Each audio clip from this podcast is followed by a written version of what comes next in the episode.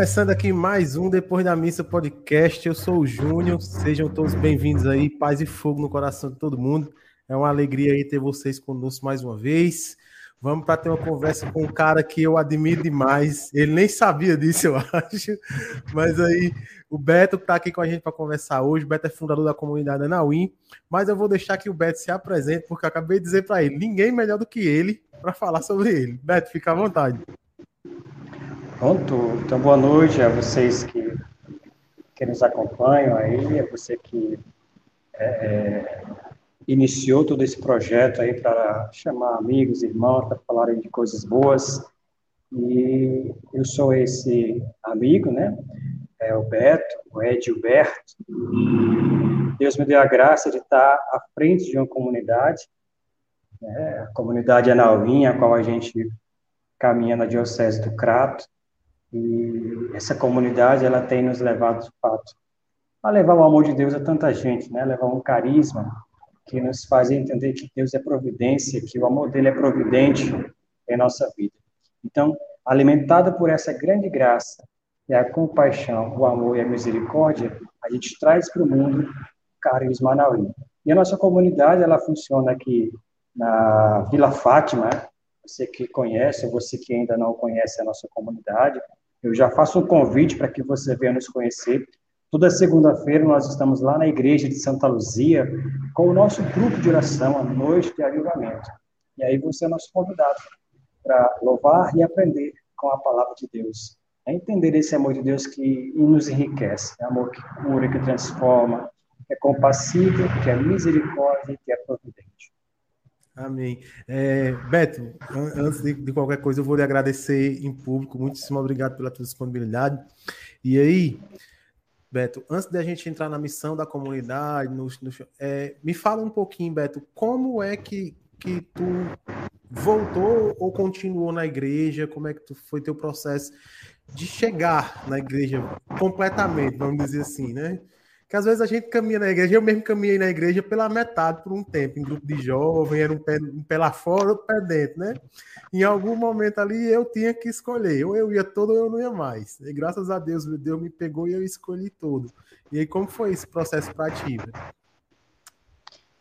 Essa é uma é algo importante a se falar, porque eu entrei para a igreja de fato, né? É, sou de família católica, mas aquele pouco que nem todo mundo está ligado à igreja. Então, eu aprendi que sou católico por uma decisão e convicção, né? Decisão de permanecer e convicção da minha fé católica. E nos meados assim, do ano de 1988, e pertinho, né?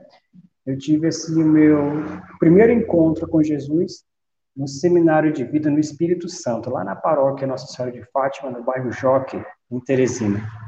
Então, ali foi onde se deu todo esse derramar da graça, né? Os grupos de oração fazem um seminário de vida, né? Então, lá naquele seminário de vida, eu tive assim, uma experiência muito forte do amor de Deus. Muito jovenzinho ainda, tive essa experiência com Deus, né? E eu trago no meu coração esse sentimento de gratidão e de muito amor a Deus, aonde é, desse ano lá de 88 até os dias de hoje, eu permaneço ali na igreja, ou melhor, na igreja, aqui na igreja, né? Nós somos igreja aqui na igreja. Então, foi esse processo do amor. Na verdade, eu não usei droga, não dei prostituição, essas coisas que a pessoa, né? Antes de conhecer a Deus, cada um tem uma vida lá atrás. A minha, você com uma vida de santidade, que eu nasci com uma auréola, coisa parecida.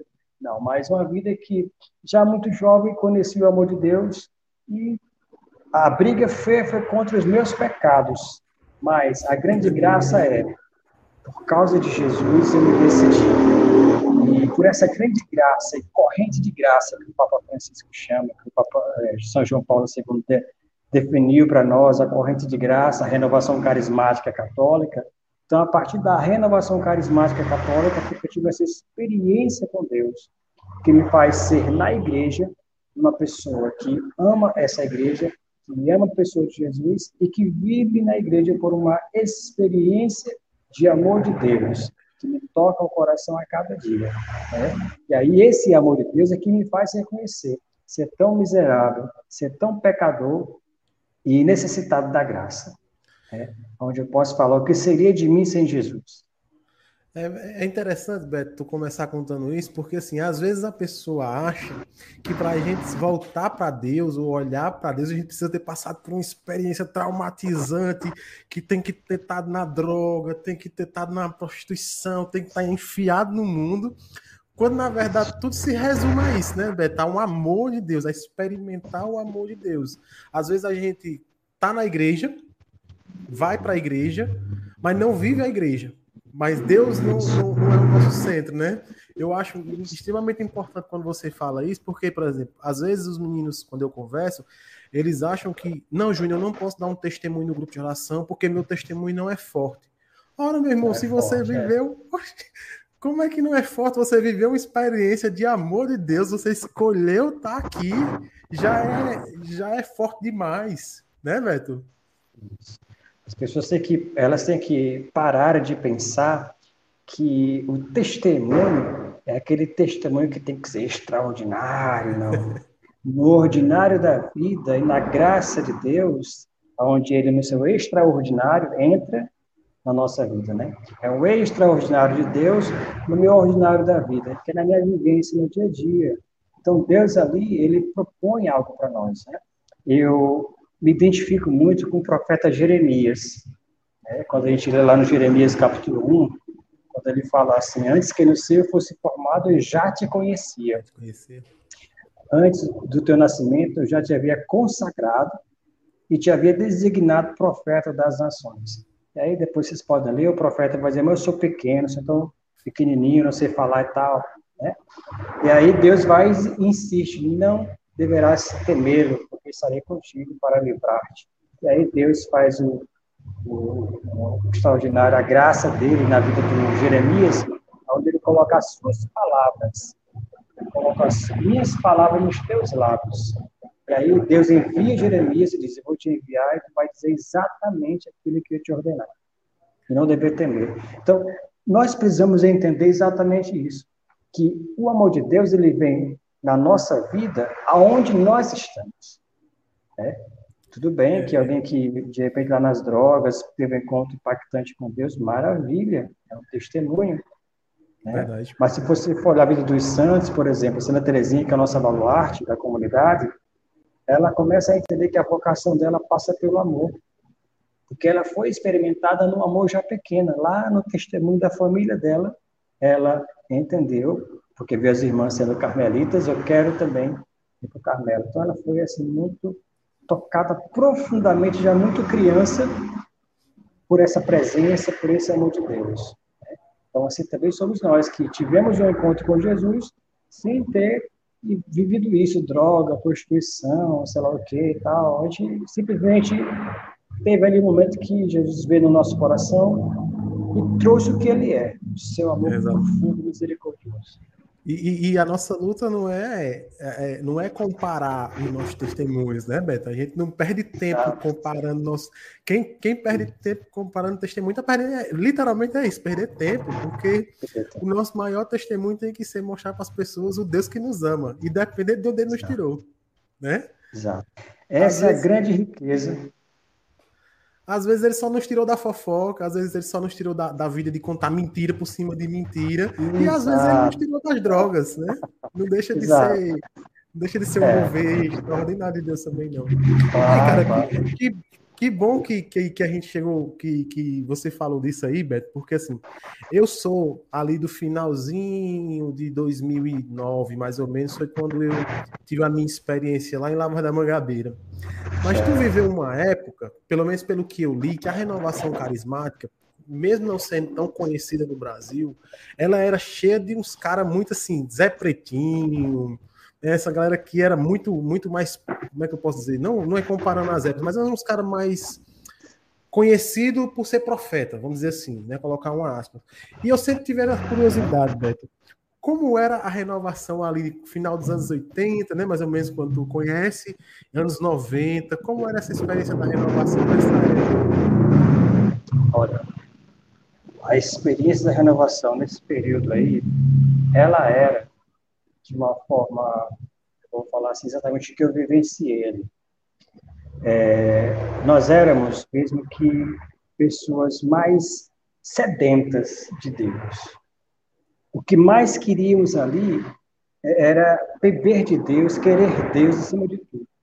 Né? Então, era uma experiência de fato até denominado pentecostal, porque a renovação nasce dessa experiência, né, em 70, 67, né? Ela nasce dessa experiência. Então, aquilo que foi é, é, o que o pessoal experimentou lá em Duquesne, né, aquele fervor, aquele desejo de, de batismo no Espírito Santo, aquele desejo de abrir seus carismas, aquele desejo de estar lá no grupo de oração sem faltar de forma alguma, onde o grupo de oração ali é o, é, é o, é o top lugar para se estar, entende? O que menos a gente queria era faltar o grupo de oração, porque não tinha lugar melhor para estar. Então, aquele tempo lá, a gente viveu de fato essa experiência, não vou chamar de infância espiritual porque não foi, mas eu vou chamar de uma de uma belezura de Pentecostes. Né? Porque, olha, eu olhando para mim naquele tempo lá, e dizia, meu Deus, isso existe na igreja católica? Essa experiência? Você chegar numa igreja católica, ver o pessoal louvando com muito fervor, aquelas músicas bem simplesinhas, que hoje as músicas estão muito assim, cheias de muita coisa, tal, tal. É. Mas as músicas de antes eram músicas tão pequenas, sabe? Curtas, mas que, que falavam tão profundamente ao nosso coração e nos levava profundamente ao ação. Não estou falando que as de hoje não levam, também levam. Mas hoje é como se o pessoal tivesse amadurecido mais para esse lado da musicalidade, que é importante. Né? Porque então a gente tira uma dependência das músicas evangélicas e se cantava muito lá no início, e agora passamos a cantar muita música, de fato, inspirada por irmãos pelo Espírito Santo, né? Na vida de muitos irmãos católicos que, de repente, tem músicas boas que nos levam à oração, ao louvor, e essa experiência de Deus. Então, o tempo lá de 88 era um tempo, te digo, de muito mais fervor, que aí a renovação está fazendo aqui é 40 anos, eu acho que mais um pouco, se não me engano. 50, 50 e pouquinho. 50, exatamente, é isso mesmo. 50 anos. É, 50 anos para assim. É, 67, é 60, não é, é. E aí, aquela experiência lá foi a experiência mesmo do, do fogo, do fogo. Que, olha, assim, Hoje, a gente olhando um pouco para, por exemplo, tem Barbalha, eu comparo assim, né? O pessoal fala que eu não sou, eu não sou do, do, do Ceará, do, do Cariri. Eu moro no Cariri, mas eu nasci em Teresina. Então, eu estou falando da minha experiência lá de Teresina, Sim. da renovação carismática. Então, de Barbalha, eu conheço a renovação carismática pelos irmãos que vivem ali, Franciele, Jurandir e companhia, né? E aquele Juazeiro, os grupos de oração tem por aqui. Mas o, o, pessoal aqui do Cariri, da, do, do, do da Diocese, né, do, do, do Juazeiro aqui, Crato, né, Barbalha, etc., fala que o berço da renovação no Cariri foi o a Barbalha. Barbalha. Então, quando, se você for olhar essa experiência da renovação em Barbalha, é muito diferente de é, é Juazeiro é e de Crato. Porque lá eles, eles beberam de uma graça primária, Sabe, o pessoal que veio de fora, que trouxe a renovação, foi o padre, eu não recordo o nome dele aqui agora, né?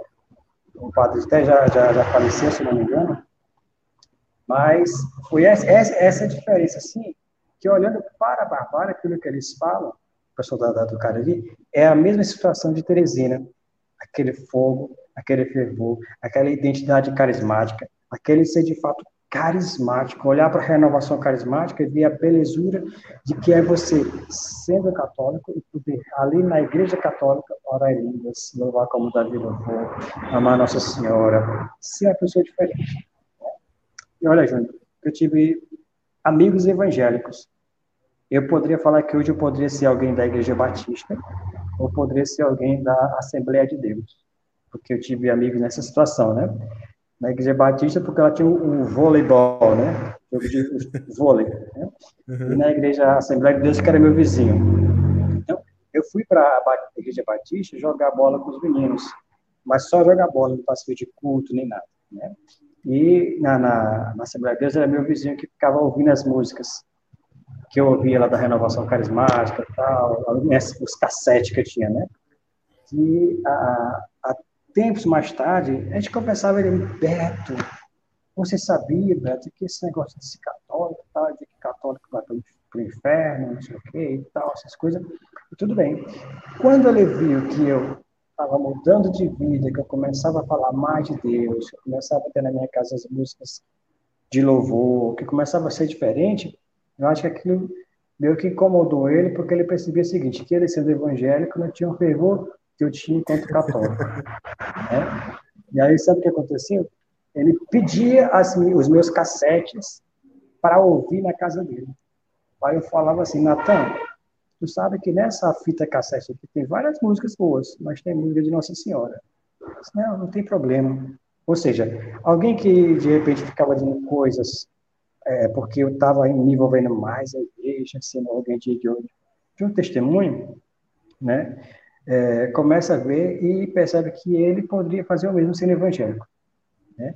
E hoje o que eu conheço é que essa pessoa não está tão ligada mais à igreja dele e eu continuo, graças a Deus, por misericórdia do meu Senhor, firme na minha igreja e do mesmo jeito. É importante porque, assim, a, a, as pessoas acham, né, Beto, que a gente, eu tô com 11 anos que eu tô na igreja firme, as pessoas acham que a gente tá aqui porque a gente é forte, porque a gente. Não, irmão. É decisão, é, mas também é pela misericórdia de Deus. É pela misericórdia de Deus. Porque se Deus parar para olhar para os meus, meus pecados e me botar para fora, eu saio amanhã. Né? A, gente caminha pela graça e pela misericórdia, né?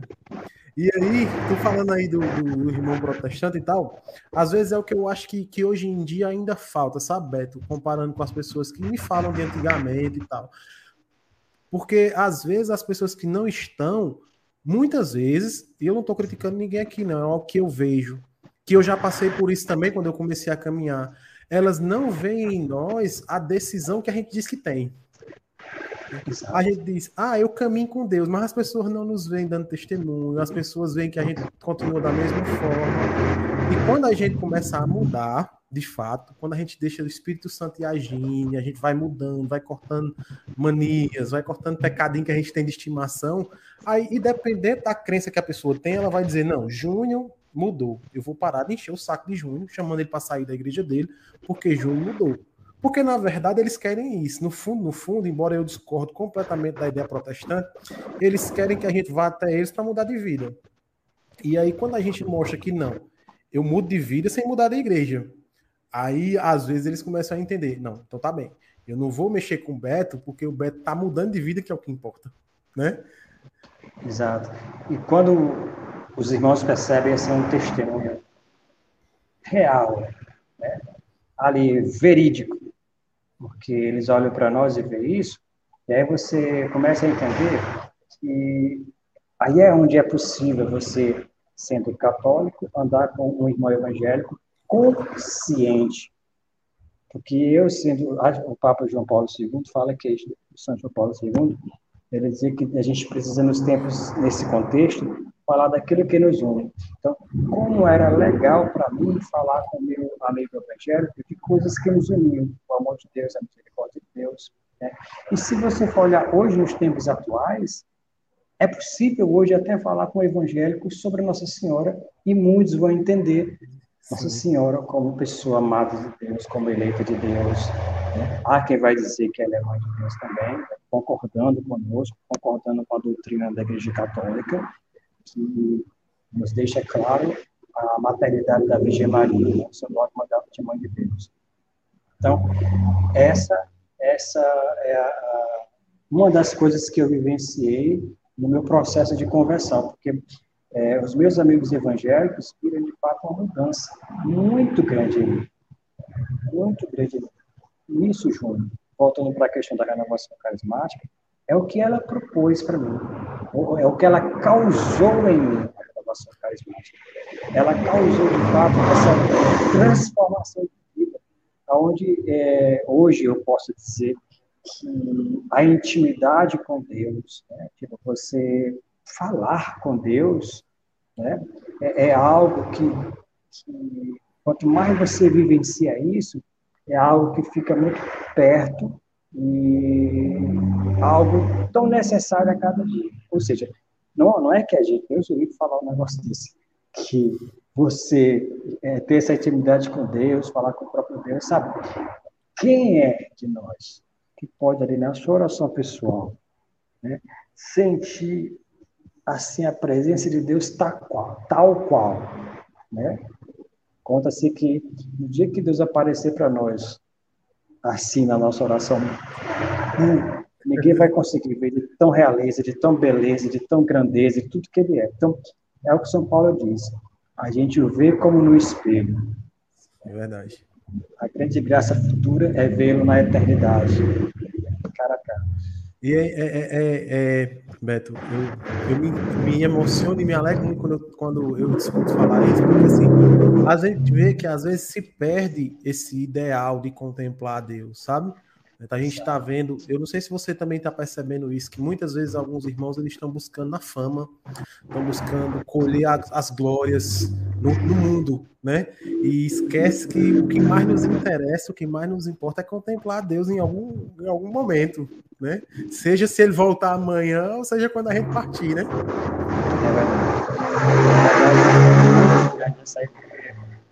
Ainda lembrando os primórdios da renovação carismática, Olha, as pessoas que viam para pregar, as pessoas que ministravam os encontros de cura, é, enfim, de batismo, os encontros que eram feitos, as pessoas faziam mesmo porque elas traziam de, de fogo, mas de um Deus que também tocou as suas vidas, e isso elas estão podendo dar esse testemunho para nós, sem o que você falou, sem o estrelismo, é verdade. Sem querer fazer o seu nome, mas levar o nome de Jesus. Porque muita gente hoje quer pregar, mas levar o seu nomezinho bonitinho, maravilhoso, tal, tal, né? É, uma vez eu, eu ouvindo a Emi Nogueira, a Emi da comunidade Shalom, né? Ela falando uma vez que como é que pode, por exemplo, é, ministro de pregação, ministro de, ministro de pregação, ministro de música, não sei o que tal, de divulgação ter agenda, agenda é aberta. que já viu isso? Né? Agenda aberta.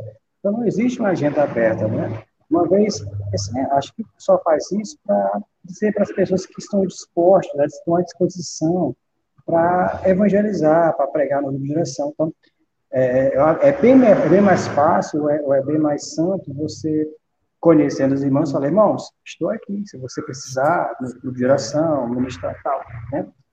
E daí você entende que o evangelho, uma vez pregado, uma vez que você vai à grupo de oração, você não vai como alguém que está cumprindo uma agenda. É verdade. está cumprindo uma missão. Toda vez que eu chamo alguém para pregar no nosso grupo de oração, é, eu foco naquilo que é o testemunho da pessoa, naquilo que eu considero para outra pessoa. Né? Não, vou chamar, por exemplo, ah, não, aquela, aquela pessoa arrasta a multidão, não sei o que, não. O menor dos até, até dentro da nossa dimensão cristológica do carisma da comunidade, tem uma passagem, é, Zacarias 12, acho que isso, que fala assim que o menor dentre eles será valente como Davi. Então, o pregador, por menor que ele seja ali, Deus vai derramar uma graça profunda de ele ser um grande fogo, de ele, crescer, de ele ser uma grande ação de Deus ali no meio. Então, é bom que os irmãos cresçam no seu ministério, é maravilhoso que cresçam. Né? Mas você colocou um ponto interessante aí quando se fala dessa questão de as pessoas é, quererem viver a questão do estrelismo. Claro que nem eu nem você está criticando ninguém. Não, é. É uma realidade que existe, né? Infelizmente existe, né? Não deveria existir, mas existe. É uma realidade que bateu na nossa porta e ficou. Pois é. E é isso que a gente tem aprendido na, na, na igreja, né, na, na, renovação carismática, e na comunidade, essas experiências que a gente vai trazer a cada dia. Os irmãos que vivem conosco, os irmãos que de repente nos conhecem. Né? É, até falando assim, nível de comunidade, a nossa comunidade, alguém pode falar: quem é essa comunidade na Onde é que ela fica? Ninguém nem vê falar nela. quem é essa comunidade na Então, é, é, próprio também nosso de não querer, é, tipo, a gente está aí. Está na missão, o que importa, né? é claro que quem quiser nos conhecer, vem. Agora a gente vai, vai anunciar o que é possível.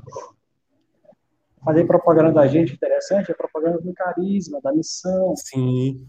Daquilo que é. Agora a gente vai ficar doido, desesperado da vida para. Entendeu? E aí, Beto, é, tu, tu começa a tua caminhada lá em Terezinha e tal. Como é que tu vem parar no Cariri, Beto? Tua família, mudança, como foi isso? A questão de como eu vim chegar aqui no, no, Cariri. Né?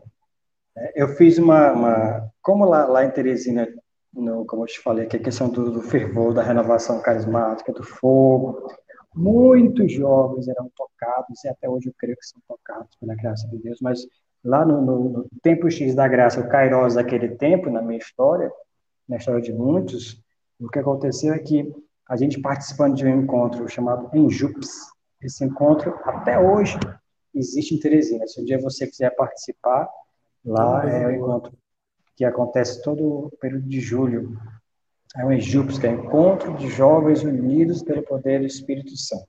Aí tem o um tema do encontro, né?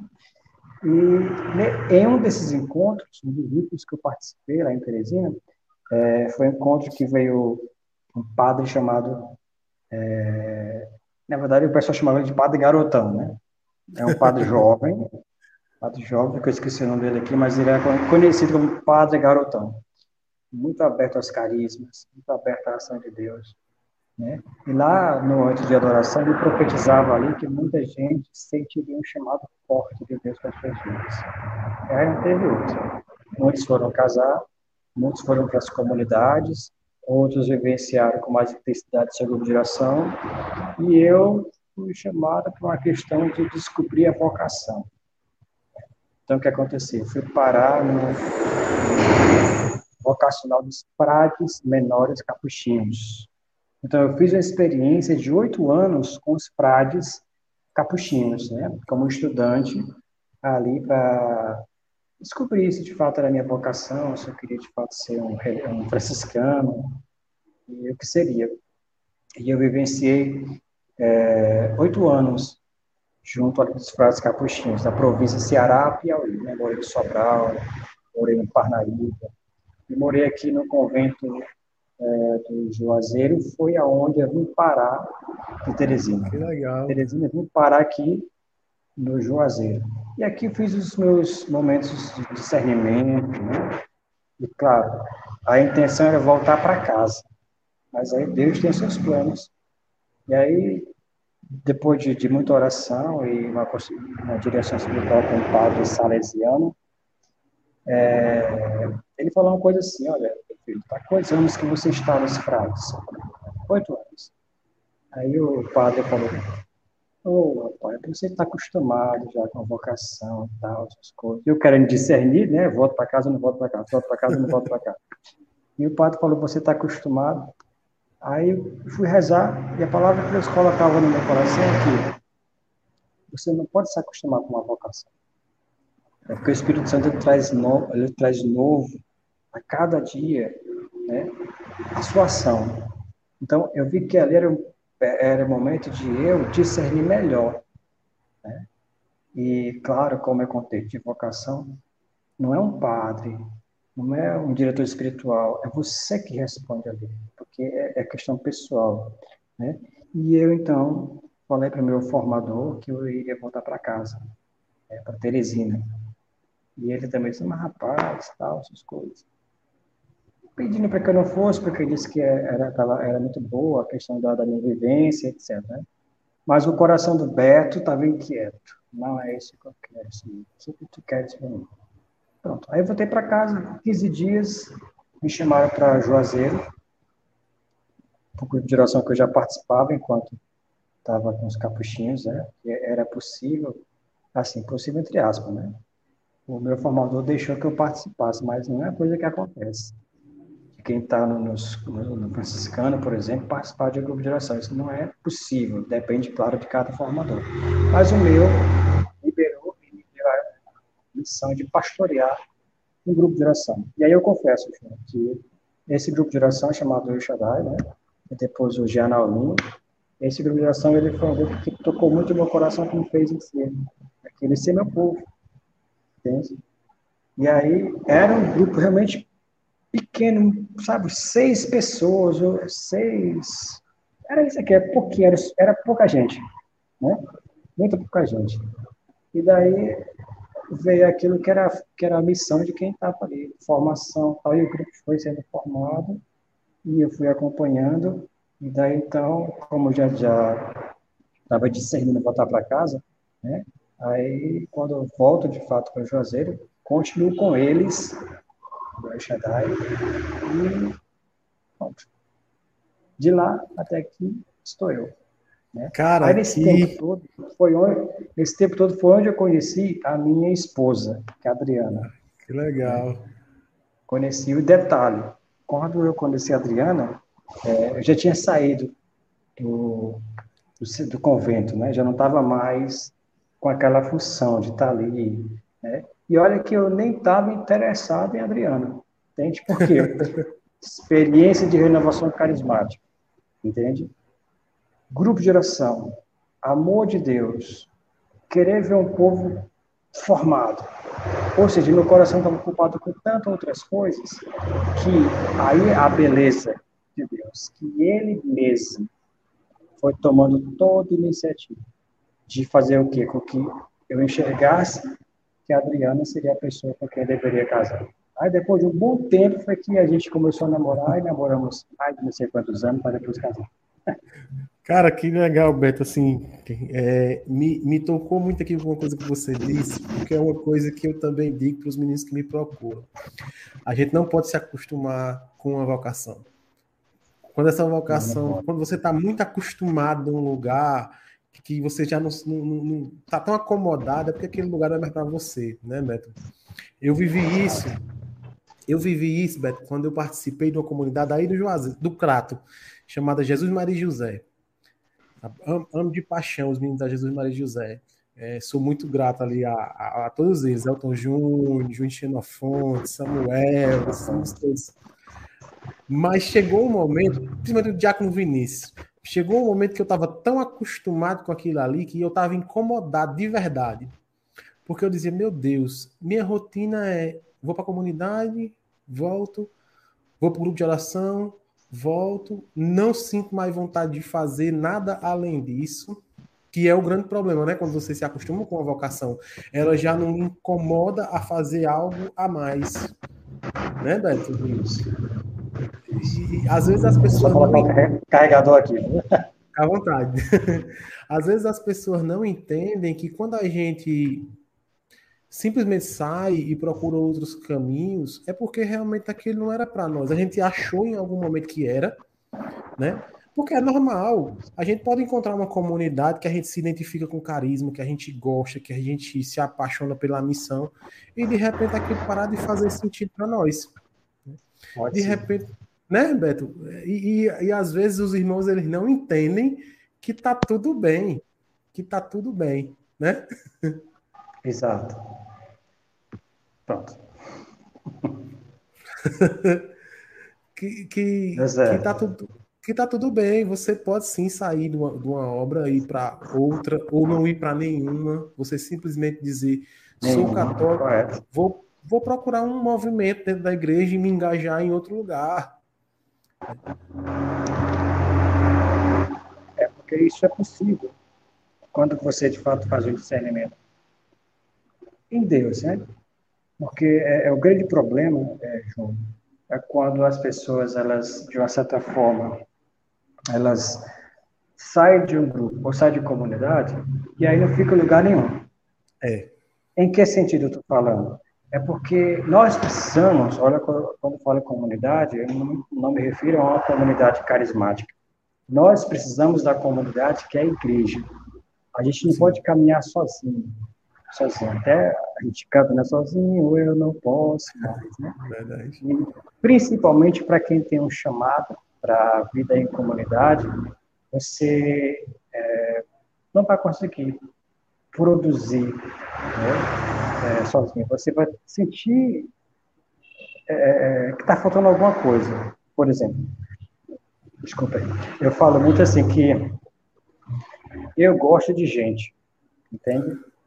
Eu gosto de gente. Então, eu jamais seria um eremita, apesar de que os eremitas, mesmo eles, Sim. têm um irmão do lado. Que se encontram lá, não sei quantas horas depois de um bocado de recolhimento que eles têm, mas mesmo os eremitas precisam de, de gente. Né? Então, é, é, outras coisas, é uma das outras coisas que acontece no nosso meio, é que tem pessoas que elas saem do grupo de oração não se engajam em lugar nenhum. E aí, não é que criam uma missão para si, mas porque não sei, acho que depois dá uma coisa na cabeça, sei lá o que é, aí vão seguindo, claro. Ah, quem sou eu para julgar o que é, Deus é, toca no coração das pessoas? Né? Deus só. Não tem a, palavra que diz lá, é, Coríntios, né? Que o Espírito sopra onde quer, só se ouve o ruído, não se sabe de onde vem nem para onde vai. Então, o Espírito Santo ele sopra as suas novidades. E, claro, o, o, a lógica é que o coração sensível, o homem e mulher de oração, ele vai entender o que Deus está pedindo para ele. Daí ele vai tomar as iniciativas de escuta, de obediência, de cumprimento. Né? Porque a vez que ele é dócil ao Espírito Santo, ele vai dizer sim, faça-se como Nossa Senhora disse.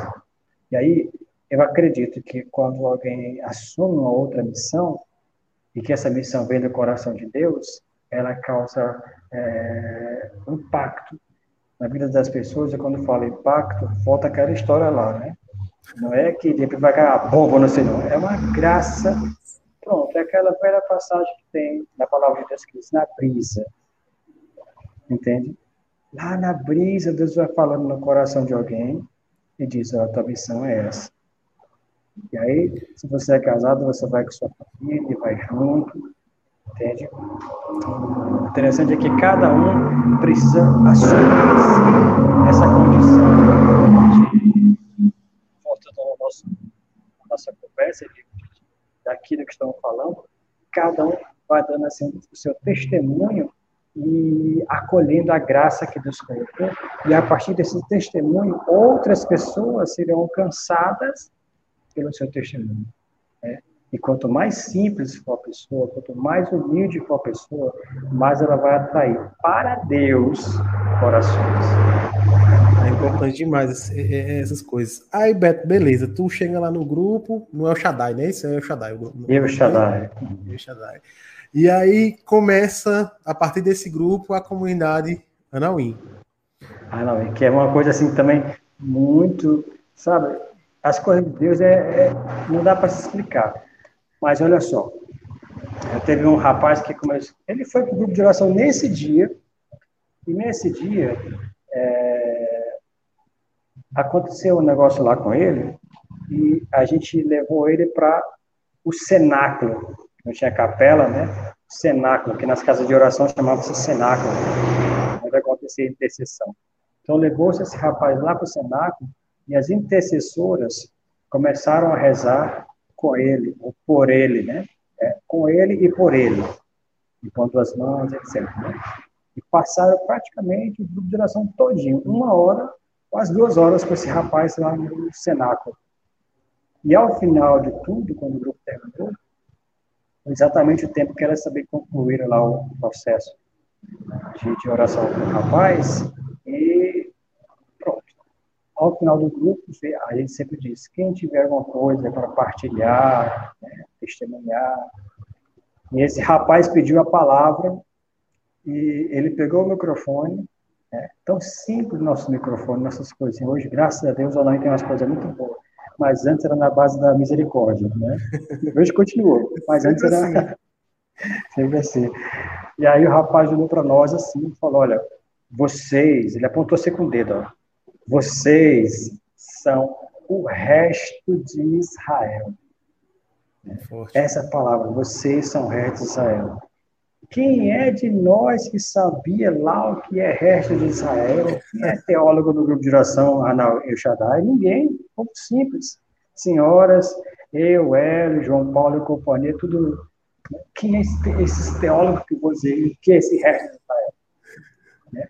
Aí tudo bem, a gente acolheu aquilo que foi uma palavra de fato tocou no nosso coração, você entendeu que esse rapaz quer dizer, E aí, nos carnavais com Cristo, da comunidade Ponte de Vida, cada pregador, em anos seguidos, em anos seguidos, olha a graça de Deus, em cada ano do Carnaval com Cristo, cada pregador, né, Padre Massal, Padre, padres que foram, eu só lembro desse Padre Massal, o nome, né, Padre Massal. E aí ele falava exatamente é, na pregação que ele falava lá no contexto do tema do Carnaval e na pregação dele. E aí ele começou a falar de quem? Do resto de Israel. Ele foi falando que esse resto de Israel são os anauins, entende? São os pequenos de Deus, é aquele povo que é, que aí é, é uma das passagens que também fundamenta o carisma da comunidade ou a história inicial do Anauim, que a gente foi depois ver, porque o padre colocou para nós lá, e foi pesquisar na Bíblia, lá em Isaías 10, de 20, é, 10, Isaías 10, 20 a 22 seguintes, que fala assim, ó, ainda que teu povo fosse numeroso como a areia do mar, deles apenas um resto sobreviverá. E aí o El Shaddai era um grupo muito grande. O pessoal diz que esse El Shaddai era um grupo assim, top do Juazeiro. Entende? Era um grupo muito grande, muito grande mesmo.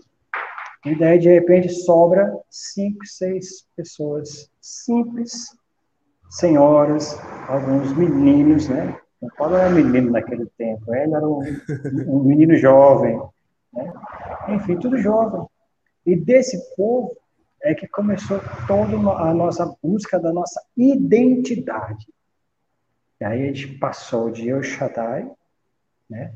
O El Shaddai significa é, El Shaddai é o grande, não, não é isso não. Então, esqueci aqui.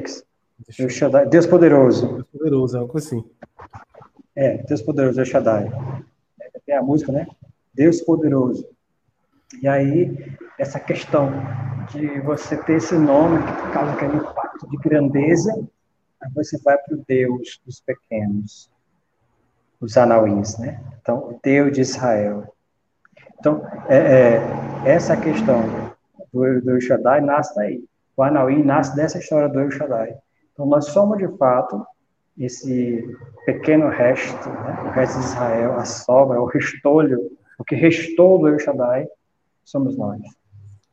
É interessante porque para você ver como, como às vezes as pessoas leem a Bíblia, às vezes as pessoas escutam pregação e não entendem aquilo que de fato Deus quer falar, né?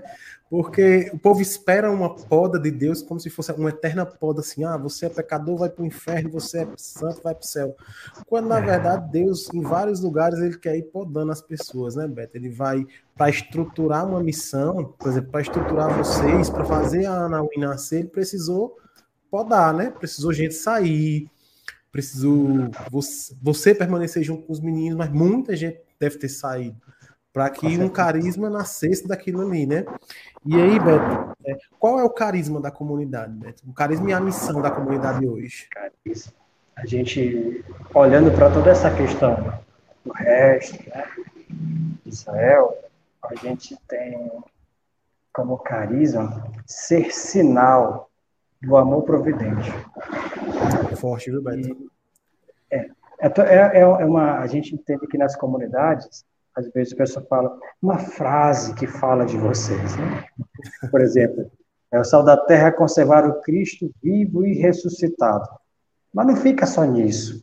Tem é. coisa mais profunda que só o fundador, a fundadora, no caso, a Zuleide, e os que já vêm lá, os, os primeiros vão entendendo com a Zuleide o que significa conservar o Cristo vivo e ressuscitado.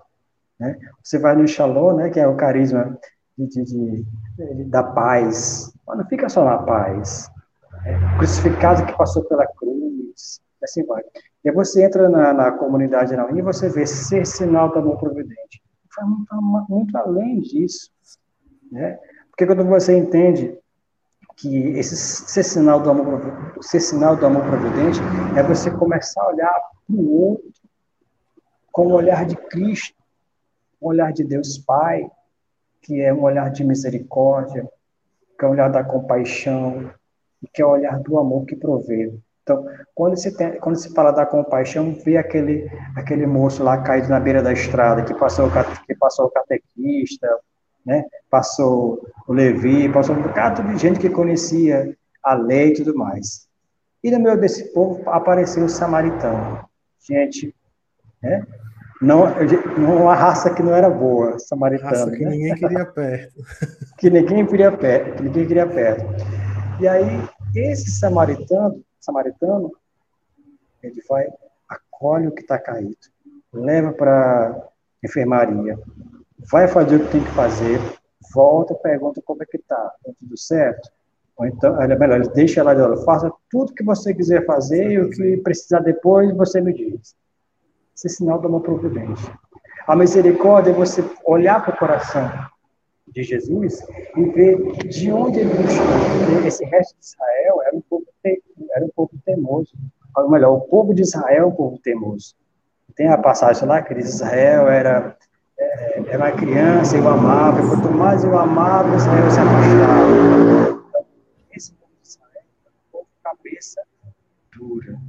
Mas tem aí, tem, tem no meio desses cabeça dura, aqueles que resolveram aceitar-se pecador miserável e acolher a misericórdia. Então, é um carisma que, que oferece a misericórdia de Deus àqueles que, repito mais uma vez, que de repente o povo está ali e não está muito ligado em, em, amar, mas em olhar o que a pessoa fez de errado, está condenando, etc, etc. Né?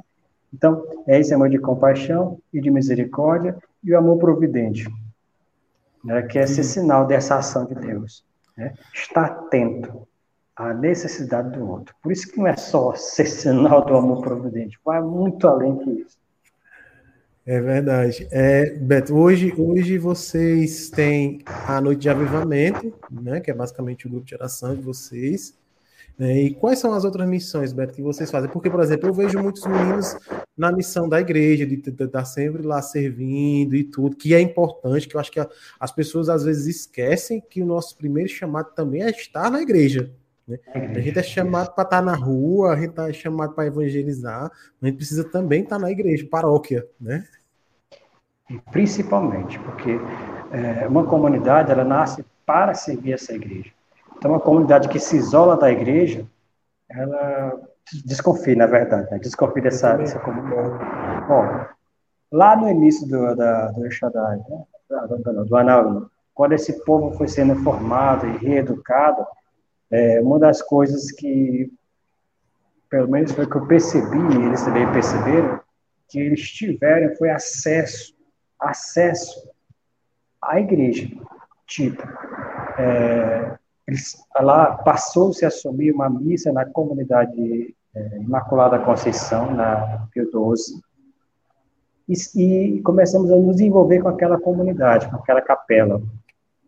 Daí na paróquia, franciscana, né, também nas missas.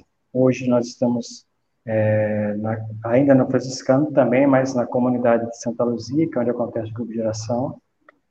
E estamos abertos aonde a igreja nos chamar costuma falar que nós nascemos para a igreja. É a igreja o lugar da missão. Porém, todavia, é dela que devemos sair para a missão. Né? É, é ir para a igreja, mas também para a missão. Tem uma, uma, outra frase de um, um ministro geral dos franciscanos, capuchinos. Claro que já mudou o ministro geral, essa frase diz o seguinte, que o capuchinho ele tem que ir para a capela, depois ir para a favela. Então, eu sempre digo para os meninos da comunidade que nós precisamos ir para a capela, para a igreja, mas precisamos também sair em missão, aonde nos chama, com os pobres, com, com quem que seja, aonde for necessário o carisma da comunidade, nós devemos ir. Aonde for preciso, onde nos chamarem, a gente vai. É, porque é aí onde acontece a missão, porque não, não podemos ficar, como diz a canção, sozinho, isolado, ninguém é capaz de se ver, né? É, é, e pouca gente, pouca gente, assim, de verdade, pouca gente sabe, Beto, às vezes, a missão que vocês fazem aí, porque gente, muitas vezes as comunidades vivem numa bolha, né? Eu sou da comunidade X e eu só me envolvo com as atividades da comunidade X. Eu só saio, eu só tenho amigo na comunidade. Eu não conheço outras pessoas, eu não conheço outros carismas, eu não conheço outros fundadores, eu não conheço gente de grupo de oração, eu só conheço as pessoas da minha comunidade. E por que, que eu digo isso? Porque, como eu te disse antes da gente começar, você nem me conhecia praticamente, que a gente se viu indiretamente algumas vezes, nunca nem conversou muito, mas há muitos anos atrás. Mas você, por exemplo, salvou um grande amigo meu, que é o Davi. Davi. Né? Quando, eu, quando eu conheci Davi, Davi estava numa crise espiritual de ateísmo, de, de, de depressão, de tristeza. E uma das coisas que ele me disse é: Júnior, eu queria muito voltar para minha comunidade, mas eu não sei se o fundador me aceita. Aí eu perguntei: e quem é Davi, o fundador? Aí ele disse assim: não, o fundador da Anauim é o Beto. Aí eu conversei com o Jó, que o Jó era da comunidade na época, aí o Jó me falou e tal. Aí ele disse assim: Júnior, Davi só não volta se ele não quiser. Porque Beto com certeza vai estar esperando por ele. E aí eu fui conversar com o Davi, né? Eu disse: Davi, se tem alguma coisa mal resolvida com o Beto, vai lá, conversa com o Beto, peça perdão, seja humilde para pedir perdão pelas coisas que você fez e seja humilde para ouvir também se, se Beto lhe pedir perdão. E quando ele voltou, Beto, dessa conversa que ele teve contigo, ele voltou outra pessoa. Ele voltou outra pessoa, assim, com um sorriso na cara e que queria voltar e não sei o quê.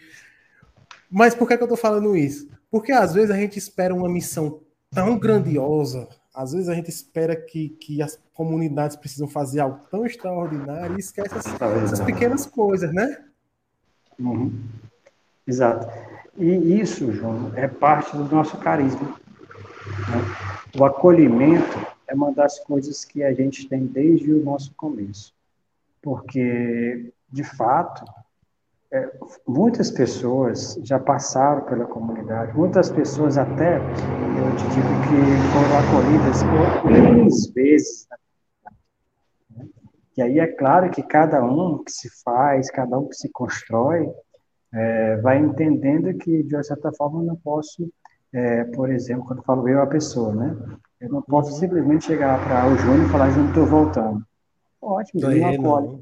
Mas se você, Júnior, não for firme, não for firme, decidido, eu estou aqui porque não, não é uma pessoa, não é o Beto, não é o Júnior, mas o meu Deus, na vida desses homens, me dá uma oportunidade de um retorno, de uma volta, então, o que, que eu preciso fazer? Rasgar o meu coração, não somente as vestes, né, como fazia o povo antigamente. Rasgar o meu coração diante de Deus e, por que não falar a palavra-chave, né? Se converter, né? Mudar de vida. Sim, porque às vezes a gente abusa também, não da misericórdia de Deus, porque Deus sempre, sempre é misericordioso, mas às vezes a gente abusa, vou usar um termo aqui que não é o mais apropriado, porque não me vem outro, mas se abusa da boa vontade, né? Mas, a, a, a, gente, a, a gente tá disposto a acolher, a, a dar boas vindas quantas vezes for necessário, mas a pessoa também precisa dar um passo de mudar. É. Até porque as comunidades, elas oferecem um caminho que te gera, elas oferecem um caminho que te leva para a maturidade. Sim. Então, você não pode ser eternamente um jovem imaturo, uma pessoa imatura que não sai daquela mesmice, entende? Você deve se reconhecer, se reconhecer ou reconhecer em si o que de fato é empecilho, o que de fato é tua luta interior, pedir força para quem é responsável para te ajudar e, e dar passos para que isso aconteça. Né? para não acontecer de fato isso que você falou, né? Às vezes o povo fala assim comigo, Beto, você é bom demais. Isso é muito bom, Beto, que tá sendo bobo. É que bom que a, a, a, igreja às vezes precisa de alguém bom, né, Beto? Que esteja ser bom o suficiente. Às vezes a gente não, cansa, não pode cansar de ser bom também, né, Beto? Porque é, se a gente cansar é de ser bom, a gente perde alguém. Depois a gente vai responder por essa pessoa que a gente perdeu. Isso. E assim, olha, uma coisa que eu, eu trago muito no meu coração é exatamente isso. Né? É, São Francisco, uma vez, claro que é como pobre, né? São Francisco, uma vez, ele, acho que já assistiu o filme dele, Francesco, né? O filme Francesco. É, Santa Clara dá uma esmola para o mendigo. Só que Francisco não fazia isso. Mas porque ele viu o gesto de Clara da esmola, ele pegou todo o dinheiro que estava na gaveta e dá ao pobre. E a partir desse pequeno gesto, ele fez uma promessa: nenhum pobre voltaria para sua casa sem que sentisse o amor de Francisco. Então, eu trago comigo também isso, que todas as pessoas que vêm à minha comunidade, que se afastam, elas não podem voltar para onde elas não, não podem ir para onde elas querem ir sem sentir o meu amor, que é o amor que eu trago do, do coração de Deus, porque Deus me amou primeiro. Você tem que amar meu irmão. E esse carisma da comunidade é exatamente esse sinal tão providente. É, porque, Júnior, ninguém é melhor do que o outro para conhecer é, o que se passa na sua vida. Nós não temos nenhuma bola de cristal é, para adivinhar as coisas, mas às vezes quando alguém está muito perdido nas ideias, no mundo, nas coisas, é, elas precisam encontrar alguém para ouvi-las. É verdade. E eu te digo, viu, que não está fácil conseguir pessoas assim. Tem muita gente aí, mesmo de comunidade, que não tem um coração aberto para ouvir. Ah, isso é, é verdade. fechado no seu mundo, no seu orgulho próprio, na sua vaidade, lá, as pessoas não querem mais ouvir a verdade, né, Beto? Às vezes as pessoas também procuram a gente achando que a gente vai passar a mão na cabeça para tudo que ela faz. É, que, ela... não, que não podemos fazer. É, às vezes ela só procura porque ele diz assim: ah, o Beto é gente boa, eu vou lá para ele dizer algumas palavras bonitas e depois eu vou para casa. E aí, quando recebe a pancada, Beto já não é gente boa, né? É, isso, aí isso acontece. É exatamente assim a gente às vezes precisa dar uma de João Batista, né? A gente precisa dizer, irmão, não é. convém fazer isso aí. Nem que botem a nossa cabeça num prato, mas a gente precisa ser. E essa geração, Beto, você vai concordar comigo que essa geração, principalmente ali de 2010 para cá, é uma geração que não quer, não quer ouvir a verdade. Ela quer, quer, ouvir o que agrada. Por que é que muitas vezes, por que é que eu, eu, eu, digo isso? Porque eu vejo, e você vai talvez concorde comigo, hoje os grupos de oração no mundo inteiro, pelo menos o que eu vejo, estão voltando a ter, não voltando a ter, mas estão começando a ter uma semente protestante de só pregar o que é agradável aos ouvidos das pessoas que lá estão. Falar só coisas é sempre assim, ah, Deus é amor, Deus vai te. Tem que gerar arrepios, né? Exatamente. Você é lógico que, é que as pessoas entendem que Deus é amor. É lógico que as pessoas entendem que Deus vai perdoar quantas vezes precisar. Mas a pessoa precisa entender em algum momento que o pecado vai botar ela no inferno. É. E nós estamos deixando o povo parar de, de, de pregar o pecado. Exatamente. A gente precisa pregar exatamente isso para as pessoas, porque elas não podem cair nesse engano né? De pensar, ou melhor, achar que Deus é misericórdia demais, querer misericórdia demais, mas a justiça em dobro. É verdade. É, o, o, amor de Deus é grande, mas a justiça dele também é. E, e eu vejo isso, assim, Beto, eu tenho visto, inclusive eu tenho alguns ex-amigos, eu posso dizer assim, por causa das minhas posturas sobre isso.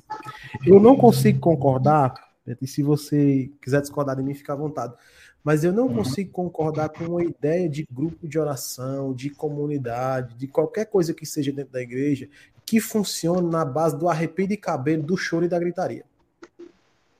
Não, é exatamente isso. Nós não podemos. Claro que eu, eu não nego, eu não nego que ó, as experiências tem que ter. O que eu não posso fazer é provocar isso. Toda hora tem que ter alguém chorando, toda hora tem que ter alguém. É. Tá entendendo? E a, e a razão? Onde é que entra aqui? Onde é que entra a conscientização do povo de Deus? Porque senão a gente vai ser eternamente um povo que está no deserto esperando o maná cair do céu e vamos ficar eternamente lá. É, você pode chamar de, criança, de, de, de infância espiritual. Né? E, Alguém que não é, cresce espiritualmente, que não tem maturidade espiritual. Eu costumo falar, fazer um, um, um, exemplo, eu costumo dar um exemplo para os meninos assim, né? Quando Paulo fala, quando eu era criança, eu falava e pensava como criança, né? E, e, eu digo muito para os meninos assim: olha, meu irmão, você quando chega na igreja, eu quando eu cheguei na igreja, eu parto de mim, eu gostava de leite. Então, a, a, a minha formadora me dava leite, porque eu tinha que me acostumar com essa ideia de igreja. Mas chega uma hora que você tem que comer rapadura, meu amigo. Exato, exato.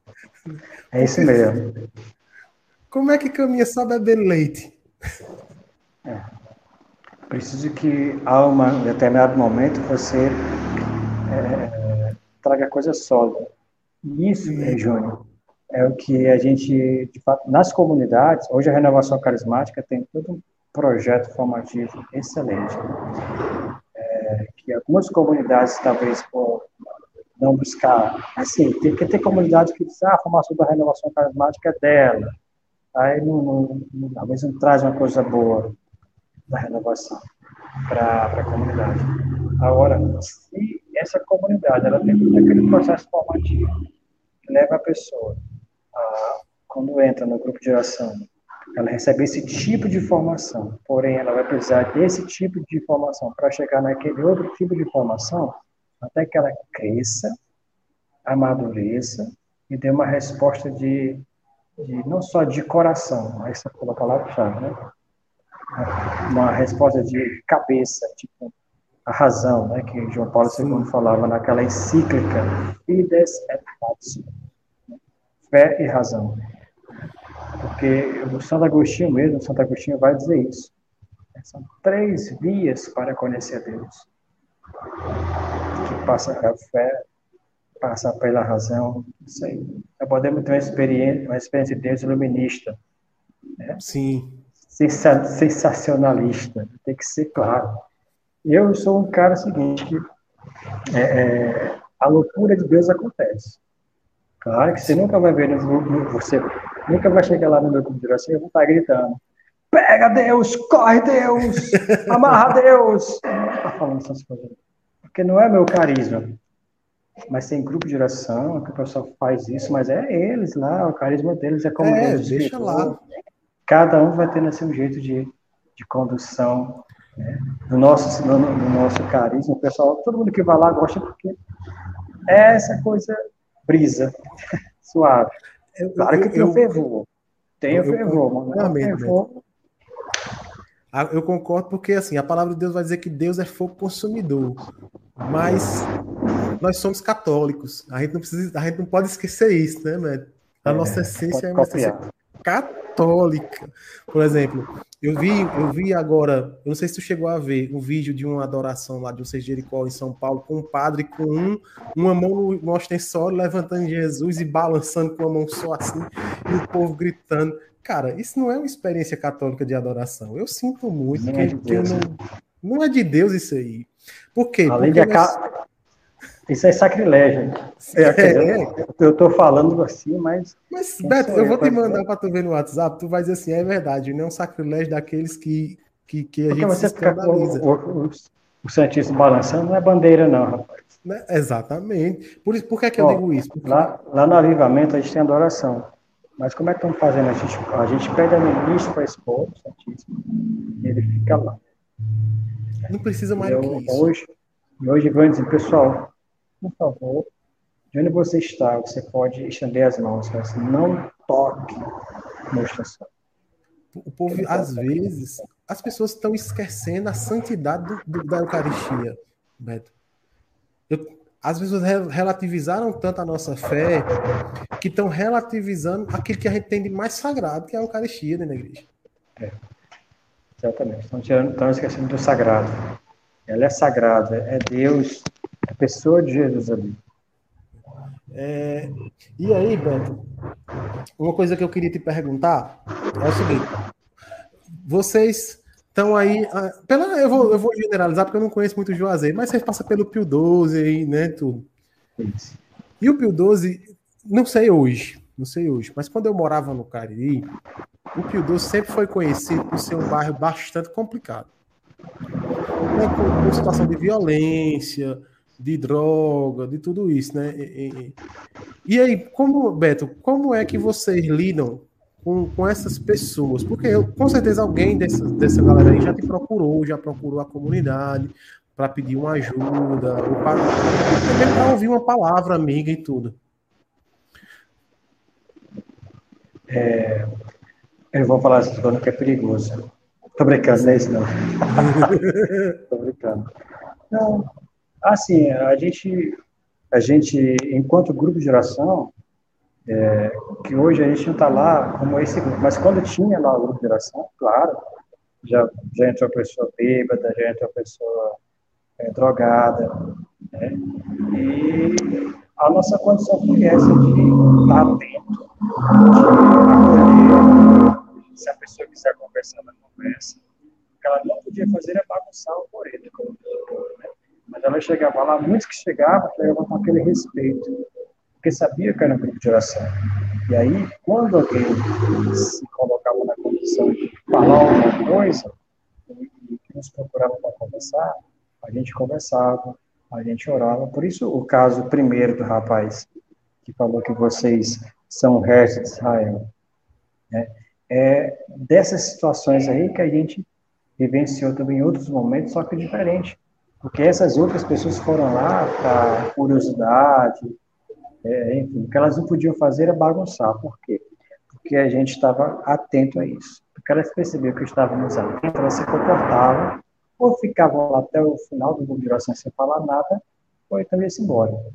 Tem um caso específico que eu lembrei agora, de um rapaz que chegou lá no grupo de oração, ele não está mais no grupo de oração, mas ele é muito grato a nós. Ele entrou, e esse tipo que ele foi com a, com a esposa. E o que acontece? No momento do, do louvor, tal, nós estávamos orando, louvando a Deus e fazendo oração, oração de libertação, tal, essas coisas, que a gente, no momento, está aberto a Deus. E aí teve hora que alguém colocou as mãos sobre ele e começou a, a orar por ele, né? E aí, rapaz, o que aconteceu é que ele colocou para fora um, uma coisa que parecia cuspe, sei lá o quê. Né? Só que, na verdade, era, era como que pó, um pozinho. Aí lá ele colocou para fora esse pó e ao final ele foi testemunhar que ele usava droga, não sei o que, tal, essas coisas, e que ele, Deus tocou no coração dele. E aí ele começou a ir outras vezes no grupo de oração. E ia todos, quando era dia 12, sábado. Ia para lá, ele louvava e rezava conosco, etc. Né? Mas é aquela velha história. Ele é grato à comunidade, né? Mas aquela situação de de repente não ter perseverança, é, o trabalho dele ocupou muito, outras coisas ficaram como prioridade, apesar de que às vezes eu converso muito. Uma vez ele me procurou até na comunidade, lá no São, Miguel, e pediu oração. E lá eu conversei com ele e orei com ele. Mas é aquela, é aquela situação, Júnior, que é, você acolhe o irmão, você ora com ele, dá o direcionamento e faz igual Jesus, né? Vai, não tornes a pecar. Isso é importante. Isso é importante, sabe por quê, Beto? Porque às vezes as pessoas acham que a gente tem que ter a obrigação de manter a pessoa perto de nós 24 horas. Quando a gente não precisa. Tem. Às vezes a gente só tem que aconselhar, dar um caminho e dizer, amigão, segue sua vida. Isso. Siga Nossa função é essa. O que Jesus fez com Madalena foi basicamente isso. Jesus não chamou Madalena para caminhar com ele. Né? Jesus dá uma ordem. Vai e não peque Deixa ela livre, né? né? Vai. Se você quiser ficar, fica. Mas eu quero que você vá. Mas vai ficar porque quer, também sabendo. É o que eu digo para os meninos toda a vida, que às vezes as pessoas não entendem que a realidade de comunidade é essa, né, Beto? Eu fiquei muitos anos é, comunidade. E, e, eu posso falar um pouquinho de propriedade. O povo às vezes acha que o fundador tem que ser literalmente um pai de estar tá toda hora pois é, perto, é. de estar tá toda hora pegando na mão, de tudo que vai fazer o fundador tem que dar uma opinião. Quando na verdade o fundador ele só diz, olha, o caminho da comunidade é esse aqui. Se você quiser ficar, seja muito bem-vindo. Glória a Deus que seu carisma é esse aqui. Mas se você não quiser, vida que segue, amigo. Isso. Eu já passei várias experiências na com essa situação de pessoas que, que me ver, na verdade, como essa. Talvez pelo, que elas vivenciaram, tipo, quantas pessoas vêm para a comunidade e que não tiveram um bom relacionamento com os seus pais, ou que não tiveram, sei lá o quê. Essa questão do, do, do pai para ouvir, e na comunidade eles puderam ter, é, no caso, alguém que, que ali com eles né, fizesse o papel, é, não o papel de pai, pai biológico, mas se colocasse na condição de ser pai espiritual, se chamar assim. Né, que muitos me acham assim, me chamam de pai espiritual e são gratos por eu ter é, me colocado nessa situação de estar com eles. Né? Tem até um testemunho de, uma, de um jovem que disse que, olha, você é o pai que eu nunca tive. Né? Por quê? Porque de uma situação você vai acompanhando essa pessoa até o processo de cura interior. Sim. Daí aquela velha história, você vai deixando um momento X ela muito livre. Você não abandona, deixa livre. É, deixa livre. Você acompanha de longe. Se precisar, você conversa. Se não precisar, se está bem, ótimo. Perfeito. A, a, a, eu, eu, acompanhei algumas pessoas que eu passei exatamente por esse processo, sabe, Beto? De dizer, olha, amigo, olha, amiga, eu vou estar tá aqui, pode ficar tranquilo, eu vou estar tá aqui se você precisar, mas eu preciso que você viva a sua vida. Eu não tenho como ser o seu guia 24 horas por dia. É, não podemos fazer isso. Até porque um psicólogo amigo meu, que era Shalom, né? Ele disse que uma coisa que nós fundadores temos que ter cuidado é exatamente isso, para não deixar com que essas pessoas criem uma dependência nossa. Isso. A gente tem que amá-las e indicar o caminho e deixá-las livres. É, deixá-las livres. E até falava assim, esse amigo psicólogo, acompanhe de longe, se for preciso. Se não for, deixa acontecer. É, é, é, é, eu, gosto de falar muito sobre das coisas que eu vivi e sobre mim também. Sabe, Beto? Quando, quando eu comecei na comunidade, eu fiquei muitos anos na aliança. A minha diretora espiritual me viu cair muitas vezes só de longe. E às vezes eu ia conversar com eu ia conversar com eles e dizer, mas por que, que tu não me ajudou e tal? Ela disse, se eu tivesse pegado na tua mão, tu não tinha voltado. Verdade. É assim mesmo. A gente tem que deixar, de fato, eles caminharem para isso. Né? Para isso. Já aconteceu também de uma pessoa falar, mas por que, que tu não estava ali Por que, que tu não falou? Por que tu não me ajudou e tal? Isso eu falei, você não quis ouvir. Exatamente. Você que não Exato. ouviu. E aí, Beto, é, uma coisa que eu percebo na comunidade, conversando, vira e mexe eu converso com o João Paulo, o João Paulo é um cara muito gente boa, gosto muito dele. É, vocês têm uma devoção mariana muito bonita.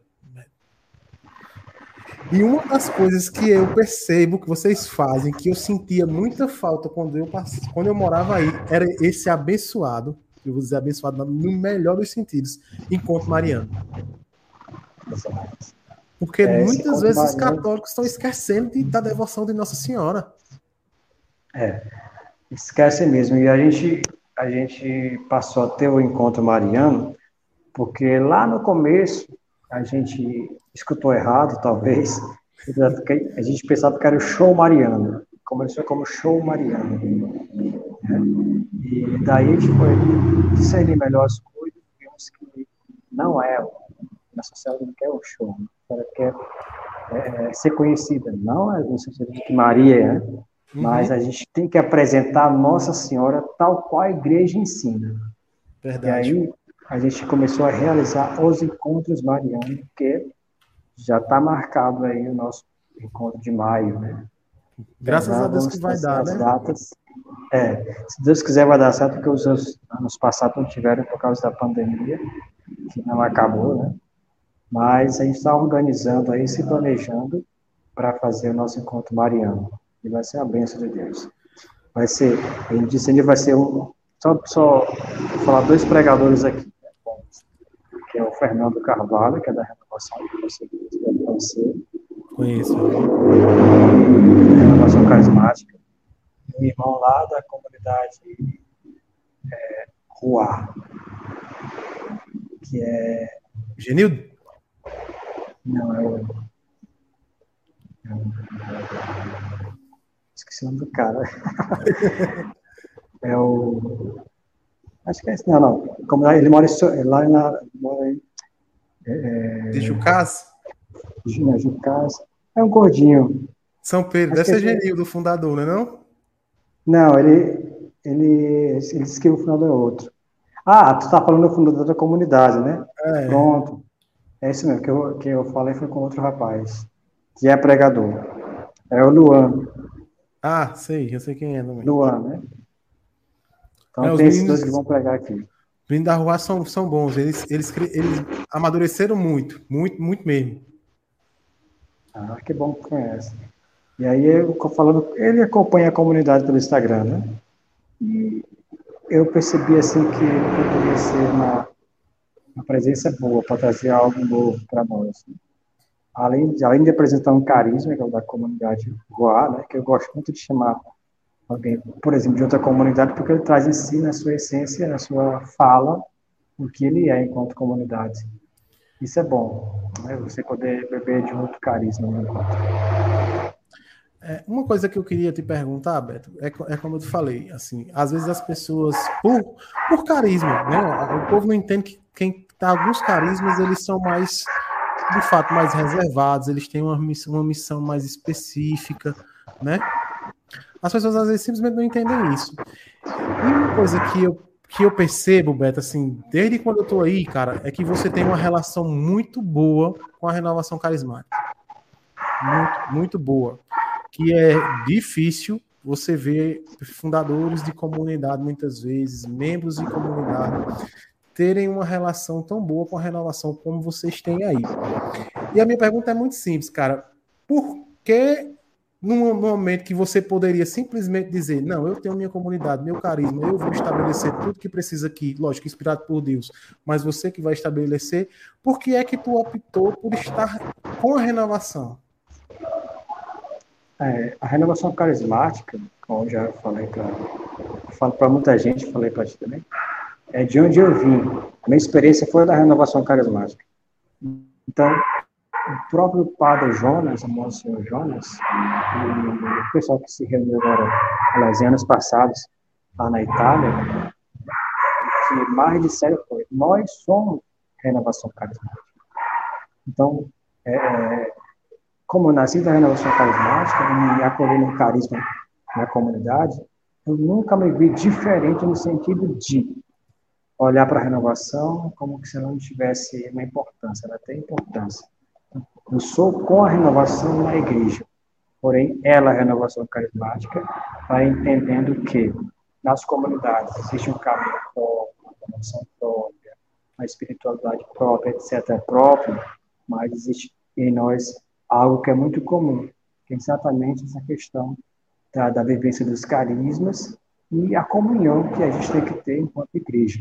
Então, é, é eu hoje não estou tão ligado como antes, talvez pelo fato de ter entrado novos coordenadores, e aí o pessoal é, talvez não me conheça, mas eu sempre deixo claro para os meus irmãos da renovação que é, contem com a comunidade que a gente puder fazer, a gente faz. Uma realidade que encontro, um encontro que já teve aí, né? Mas que, que passou a ter com a renovação das comunidades, esse encontro também gerou em nós, comunidades daqui do Cariri, é, com a renovação carismática, um elo muito grande de comunhão. Então, hoje, nós temos um conselho das novas comunidades é, e temos um conselho da renovação carismática. E quando tem alguma coisa que a gente pode estar junto, a gente vem e chama o Conselho da Renovação Carismática, mais nós, os fundadores. É uma realidade que chegou, que chegou há um tempo atrás, eu não vou lembrar a quantidade de ano, que eu sou ruim com data, mas o CARES, o CARES, ele surgiu para isso, né? Para nos devolver unidade. Exato. Exato. O CARES surgiu exatamente para isso. Claro que também, até o próprio CARES, ele vai dizer que é, cada comunidade tem o seu governo. Sim. Então, o CARES, o CARES ele traz a comunhão, mas ele não interfere ali na vivência das comunidades, né? E da renovação, porque é, ele não é para isso, ele é para gerar comunhão. É importante a gente conversar sobre isso, Beto, por quê? Vou explicar por quê. Porque muitas vezes há, há algumas pessoas que estão tanto na comunidade X ou Y, quanto na renovação, elas não entendem que nós somos um só. Nós somos católicos. Nós somos, independente da espiritualidade que você tenha, do carisma que você tenha, nós somos um só.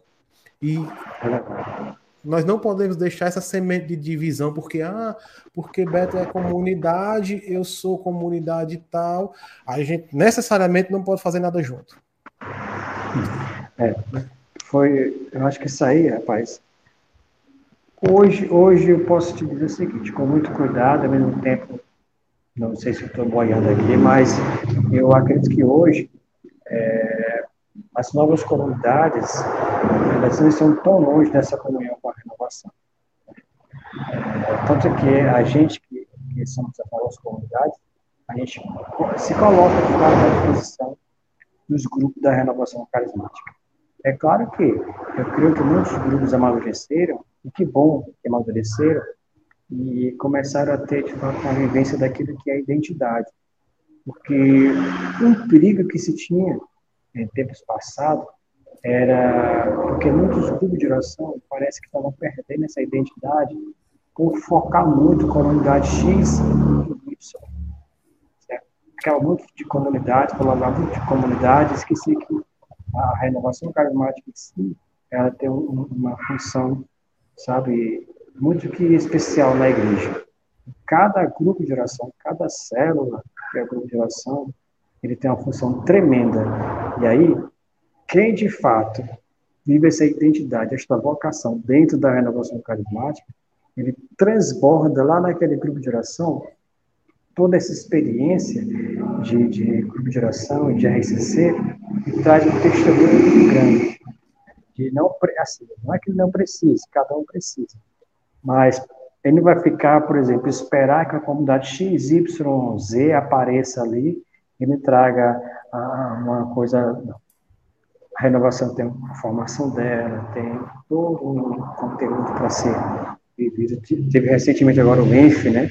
Um grande encontro da, da renovação carismática que muitas comunidades participam porque se entende que a formação é primordial tanto na renovação quanto nas comunidades. A gente, a gente já falou um pouquinho do carisma, a gente já falou um pouquinho da missão, a gente já falou um pouquinho da sua vida, mas eu quero falar de uma coisa aqui com você, que é uma coisa que está machucando bastante, principalmente os nossos jovens, tá? Que é a imaturidade nos relacionamentos. Por que eu digo isso? Porque, por exemplo, você estava num momento da sua vida que nem pensando na sua esposa você não estava. E Deus mostrou a sua esposa. E aí vocês daí tiveram um relacionamento maduro para rezar, para discernir, para entender que era vontade de Deus. E, uma, e, e está acabando no nosso meio. Nós estamos deixando, Beto, eu não sei se tu também tem essa percepção, que mesmo no nosso meio católico, trocar de namorado e de namorada é como trocar de roupa. Esse mês eu tô namorando, mês que vem eu tô solteira, no mês seguinte eu tô namorando de novo. Infelizmente, perdeu-se aquela. É assim, é claro que existem muitas comunidades que têm um caminho muito sério no contexto do Sim. namoro, mas muitas outras realidades afrouxaram como esse povo, né? Então aí as pessoas têm mais aquela aquela orientação que era dada para nós, né? Tipo, você quer namorar, então faz uma caminhada. Então você vai caminhando, vai caminhando com a pessoa, vai conhecendo a pessoa, até chegar um determinado momento que você, é claro, sendo acompanhado por, pelo coordenador do grupo de geração, ou por um padre, ou por alguém que seja é, é discernido para isso, então você, depois de um bom tempo de, de caminhada, que você se namorar, então se decide a coisa vai acontecer. Depois vai o namoro, até chegar o noivado e depois o céu. Hoje não, infelizmente, é isso que está acontecendo. O povo, mesmo nos grupos de oração, namoram, depois não dá certo, fica enraivado, como diz o povo, não aparece mais no grupo. Aí termina o quê? Indo para o mundo. É verdade. E, e, no nosso meio, as pessoas têm que entender, eu falo nosso meio, nosso meio católico. As pessoas que, o namoro nada mais é do que uma preparação para o casamento. Se você entra no namoro com uma pessoa, você tem que ter a percepção de que aquela pessoa você pretende casar com ela. Pode ser que você não case, é normal. Pode ser que você comece a namorar e, com, e acabe terminando. Mas a pessoa que você começa a namorar entende-se que você vai casar com ela. Que a ideia é você casar com ela. Hoje o pessoal não está mais assim, namorando para casar. É, o povo tá namorando. É, namorando. Ou tá ficando. Deixa ou tá ficando, né? Foi. Ou tá ficando.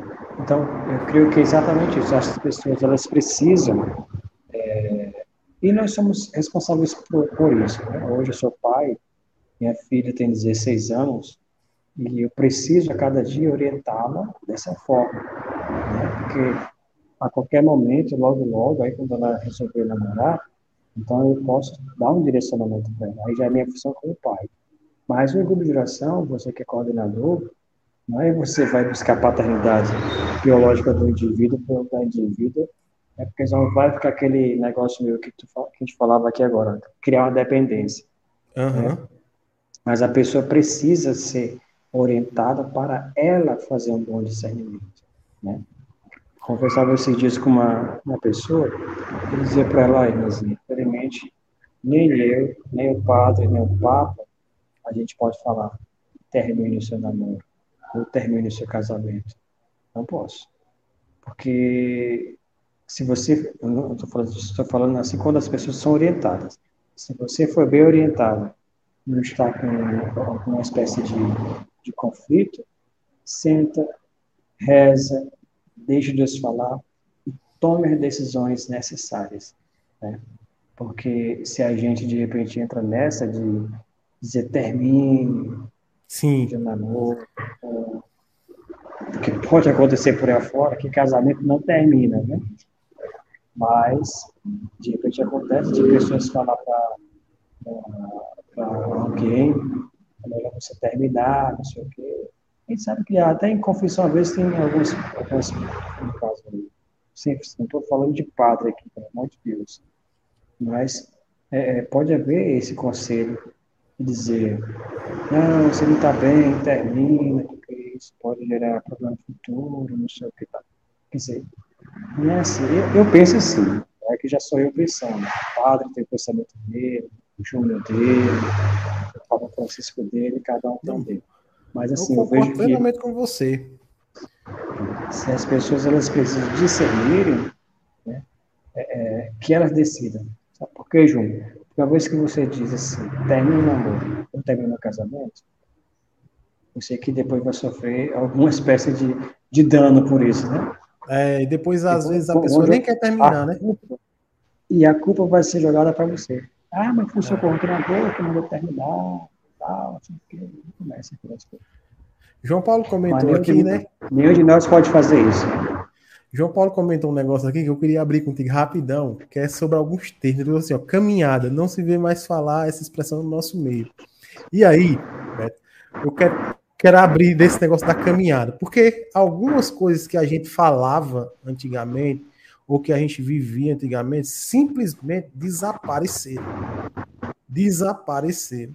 Por exemplo, no nosso grupo, no grupo de oração, a gente não vê mais chamar as meninas para falar sobre modéstia, chamar os meninos para falar sobre modéstia, chamar os jovens para falar incisivamente sobre castidade. A gente não vê mais falar sobre um caminho de namoro, de conscientizar que o namoro é um caminho, que para começar a namorar tem que ter um caminho, de que tem que ter prudência.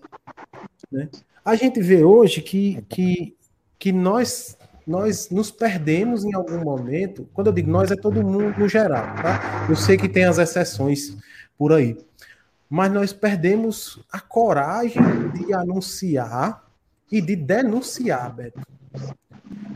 É, isso mesmo. Até na, na segunda-feira, a gente está tendo as, como pregação, né, as bem-aventuranças. E aí, nesse, na segunda-feira eu preguei na conjuração, e eu, claro, porque é, claro com, a, com as que estavam presentes lá, né, com as pessoas. Porque eu dizia o seguinte, olha pessoal, gente sabe que tem muitos pregadores por aí que estão falando coisas que às vezes você aconteceu ah. recentemente caso de um pregador que se, né, depois teve que se explicar. Então, é o que acontece. Já pegando carona com essa situação lá, disse, olha pessoal, eu vim pregar aqui e qualquer pregador que venha pregar aqui, ele precisa pregar o que a igreja diz. Nenhum pregador formador pode chegar aqui falando, eu acho isso, eu acho aquilo. Porque, na verdade, nós que fizemos formação para ministério de pregação, a gente entende que nós não podemos viver o achismo dentro do ministério. Ou é o que a igreja diz, ou então não prega. E aí, o tema era Bem-aventurados puro de coração, porque verei a Deus. E eu fui falando, olha, só entra no céu quem for puro. Já fui dizendo isso. Que está falando não sou eu, está aqui na palavra. Entende? A igreja fala no catecismo quanto à questão da pureza. Que aí você falou da modéstia, né? que lá também eu falei. Que de repente as concupiscências ela é que leva a gente a viver em pureza. Por quê? Porque já pensou, você vê que o grupo de oração com roupa decotada, para grupo de oração com roupa acochada, isso é o que acontece. Vai levar o outro que está ali a pecar, porque vai pecar com os olhos, a consciência dos olhos, o desejo da carne, que é soberba, ou que é a concupiscência da carne, enfim. E aí, falando essas coisas, dentro do contexto dessa, do que você falou, que as pessoas não estão mais falando sobre isso. Com medo de, de obra de que, ah, porque tem a meninazinha ali ou a minha amiga, ou meu amigo tal, vai lá e usa roupa curta, não posso falar. Enfim, tem que falar. Tem que falar o que tem que se falar. Entende? E aí eu dizia exatamente isso lá, lá, lá na, na, pregação, que só vai para o céu quem for puro. Aí eu dizia, estou aflito, viu, minha gente? Aí vamos pedir misericórdia para Deus, que a gente chega lá. é verdade. É, a, o que eu percebo com as pessoas, algumas pessoas que eu converso, algumas pessoas que me procuram, é que o povo perdeu o medo do inferno, Beto. O povo não tem mais medo nem do purgatório. Eu ouvi de um pregador, Beto, eu ouvi de um pregador um negócio que me escandalizou, que ele disse assim, ah, se eu não for pro céu, o purgatório tá bom. Irmão, você tá de brincadeira com minha cara. Você tá dizendo pro povo praticamente assim, irmão, não luta pelo céu, que se vier um purgatório já tá bom. Não. Enquanto que o purgatório é um estado de purificação. Ali não é o céu eu ainda. Quero, eu não, não é quero ir para o purgatório, irmão. Eu caminho para ir para o céu. Eu não quero ir purgatório. Eu tenho medo do purgatório, eu pretendo não passar por lá. É, a, a gente precisa lutar para o céu. Agora, tu sabe que, que, todos nós vamos passar no purgatório. Aí é Deus que resolve. Não sei, se, não sei se tu sabia que existe uma história de Santa Catarina de Sena. Olha só no livro dela, a vida dela, vai dizer que ela passou 15 minutos no purgatório. Misericórdia. Então, é o que se conta no livro da, Santa Catarina de Sena. Então, não é que a gente vai direto para o céu. Todo mundo vai passar no purgatório. Mas eu, eu é como eu disse, é, eu, não, eu não prego essa, essa, essa, esse relativismo, sabe, Beto? Eu não gosto que pregador sei, relativize essas coisas. Oh, dizer, pô, ah, você vai passar no purgatório, tenha tá paciência, tá bom, não. não, não, irmão, vá para o céu. Lute, Lute pelo céu, né? Você para o céu. Direto, sem fazer curva. Lute pelo céu. Pois é. Cara, Beto, a gente está chegando aqui no final, porque eu, eu, tento não tomar muito tempo do povo, porque se deixar, eu vou três horas fácil. Vai longe, né? é, e aí, uma pergunta que eu sempre vou fazer para todo mundo é o seguinte: a gente está num mundo tão relativista, num mundo tão doente, que a gente precisa de bons católicos, né? Acima de tudo, de bons católicos. Na tua opinião, Beto, assim, de, de opinião mesmo, de coração, o que é que faz um bom católico? Como é que você se torna um bom católico? É, pergunta, pergunta doida, né? Eu acredito que um bom católico, é, como se faz um bom católico? Eu acredito que a principal principal das condições para ser um bom católico, primeiro é o seu testemunho de vida. Depois é a adesão à doutrina. Né? E em terceiro lugar está em que você, olhando para a vida dos santos da igreja, tenta imitá-los.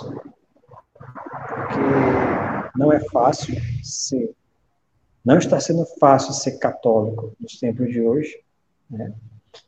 E imagine só ser um bom católico. Então, a gente precisa ter essa coragem de dar um testemunho.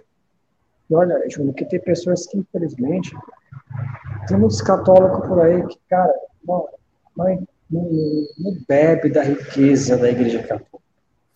Tem muitos católicos que não vivem sacramentos. Tem muitos católicos que não vivem é, a vida espiritual que a Igreja propõe. Né?